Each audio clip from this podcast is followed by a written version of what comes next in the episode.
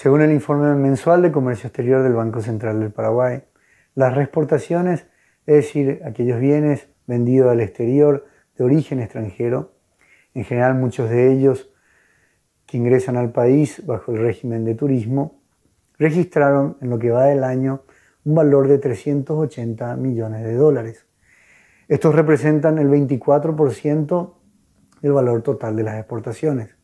Si comparamos con el mismo periodo del año pasado, vemos que la caída es bastante importante, llega a 34%. El año pasado se registraron 1.516 millones de dólares menos que en el 2019. La caída total del año pasado fue del 42%.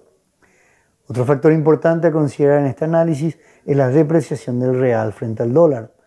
En lo que va del año, este disminuyó un 7,1%, mientras que el guaraní por otro lado, se terminó apreciando un 3,7%.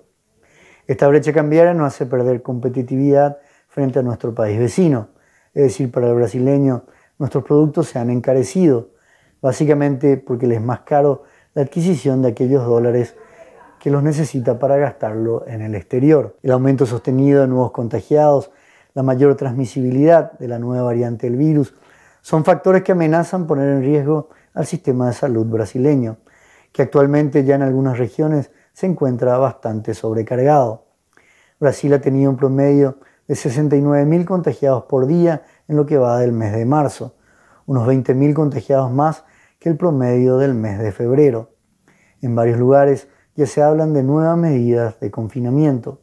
Todos estos elementos presentarían un panorama más complejo para la reactivación económica del comercio fronterizo.